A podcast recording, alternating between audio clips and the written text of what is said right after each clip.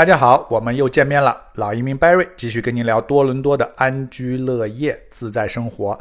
首先啊，非常抱歉啊，有些朋友加我微信问我好长时间没有录制节目了啊，确实是工作太忙啊，一忙呢就疏忽了啊。还有呢，我发现啊，这个自媒体这个节目啊，它确实是需要啊付出相当多的这个时间的，就说你。必须把这个放到工作中的日程日程中去啊，每周安排一定时间啊，这样做才有可能持续有效的做下去。那么我以前呢，就是哎有时间我就录，没时间我就忙工作去了啊，这就有容易耽误，拉很长时间。好，那么我希望以后呢，能够给大家带来持续有效的啊精彩的内容啊。所以呢，那么我们继续讲啊，前面几期啊，继续说加拿大的中小学教育体系。啊，我们谈到了多伦多，主要呢就有公立和私立两大教育体系。那么有人说了，哎，Barry 不对啊，你以前不介绍了还有一个天主教吗？还有法语学校啊？对，天主教，天主教这个体系呢，它是啊，跟公立学校基本上是一半一半的啊。它的学校的师资、学校的数量跟公立学校基本上是啊对半开的。但是啊，咱们。中国人啊，尤其是新移民或者留学生来了，小留学生来了以后呢，他们上天主教学校的数量是非常少的啊。我到目前为止认识的朋友中间，只有一个人是从国内来上天主教，他在国内啊是天主教徒。那么我这个朋友呢，还是我在教会里认识的啊。那如果我不去教会，我碰到的人里边几乎没有人会去上天主教学校。好，那么我们就重点只讲。多伦多的公立和私立两大教育体系啊，不是说天主教不重要，非常好的一个啊学校的资源啊。好，那么公立学校呢，一般就很简单了啊，就是一个简单的教育体系。那么私立学校呢，我必须。着重的说一下，为什么现在人说哎，都说私立学校不上公立学校？公立学校、私立学校呢？它当然对本地人来说，私立学校很贵，那公立学校是免费的。但是你如果从中国来上，你都是国际学生，公立学校的学费呢和私立学校呢就差不多了啊，可能就也就便宜一半多一点。而且这个私立学校的学费呢，就普通私立学校啊，不是顶级的贵族私立，普通的私立学校呢啊，恐怕还不一定比上海、北京的某些。私立学校贵。啊，那么很多人我碰到家长来了以后就说，那我在这还是上的真理真的私立啊，国内那还是假洋鬼子。啊，他们觉得那我干脆多花点钱。啊，它不贵啊，也就是两三万加币，呃，就十几万人民币，你听一听看，跟国内的私立你比一下啊，这个价钱不是呃，应该是一个级别的。所以现在呢，这个低龄留学啊，留学生来了以后啊，家长陪读，他们都是基本上都送的是私立学校，他觉得教育质量会好一些。好，那么我先今这一期啊，我就讲多伦多的私立学校。加拿大是这样啊，它的私立办学门槛并不高啊，它只要有五个学生就可以成立学校。安省一共有九百八十三间私立学校，它的校龄、层次、生源都不尽相同。你可以说是鱼龙混杂啊，而且很多学校名字相当高大上啊，你一听什么皇家联邦啊，这个就都这种啊，大家所以呢要擦亮眼睛。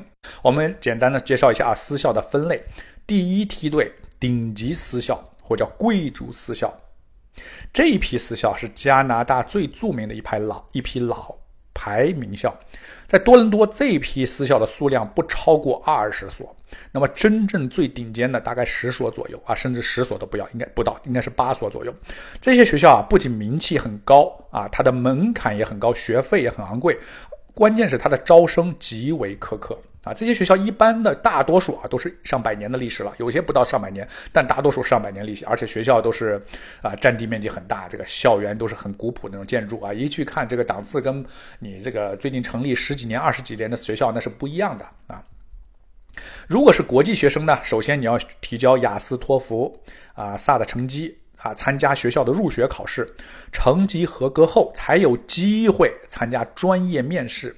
孩子和家长都需要面试，这样的学校孩子至少要花一年的准备时间，寄宿的学费在六万加币左右。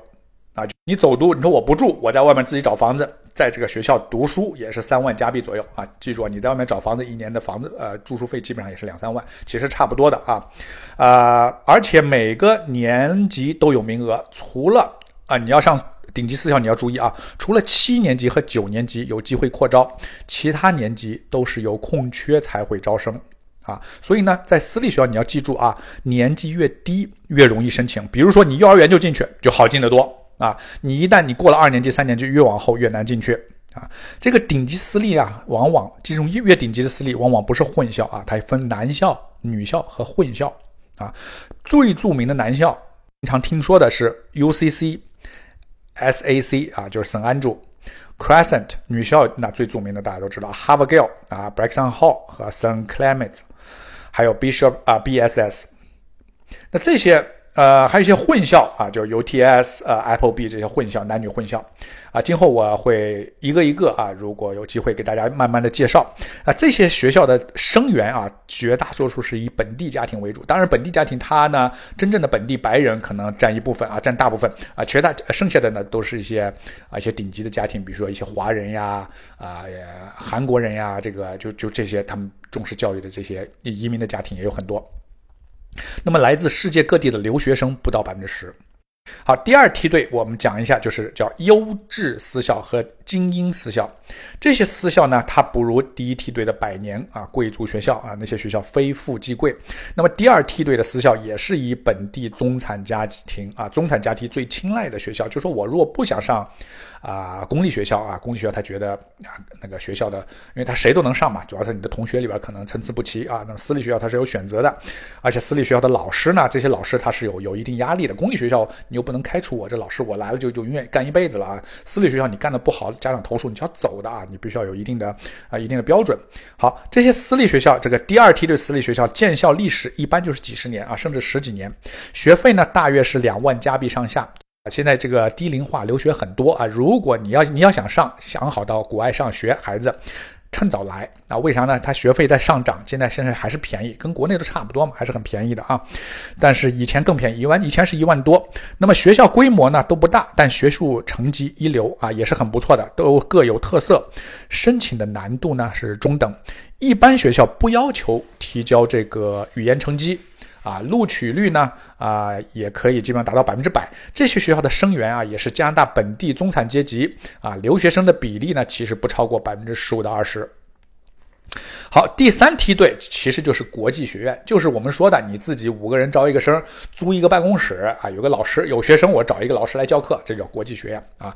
不是说国际学院不好，我们说什么叫好学校？你就你说贵族学校一定是好学校也不一定，对吧？就说你适合你自己的，你看你的孩子，你看你的孩子的兴趣爱好，看他的呃情况，未来的发展，你选择。那么国际学招生对象呢，大多是以国内高二、高三高考失利的学生为主。啊，也就是对应于加拿大十一、十二，就高中最后两年的学生，他就是专门为大学冲刺开办的。因为这边大学啊，他招生是看高中最后两年的成绩啊，所以很多这个年龄段才来加拿大留学的学生，如果在公校待一年。比如说你去公校待一年，私校待一年，你语言又跟不上，公校呢又压学分儿啊，你最后影响你大学申请，你成绩低了嘛，就好学校申请不上，甚至专业好是好的专业你申请不上。那么第一、第二类的私校又不会收你，这那么这类学校呢，规模都比较小啊，它比较容易进去，甚至呢啊。但是它的优点呢，就是让学生在封闭的环境里学习啊，强化英语冲刺啊，专门冲学分，什么意思呢？我现在专门学物理，其他都不学，我就学物理啊，专门学学某一学科，把你的考分考过了以后，那么你的平均分好，平均分好看了，你就容易申请大学了嘛，对吧？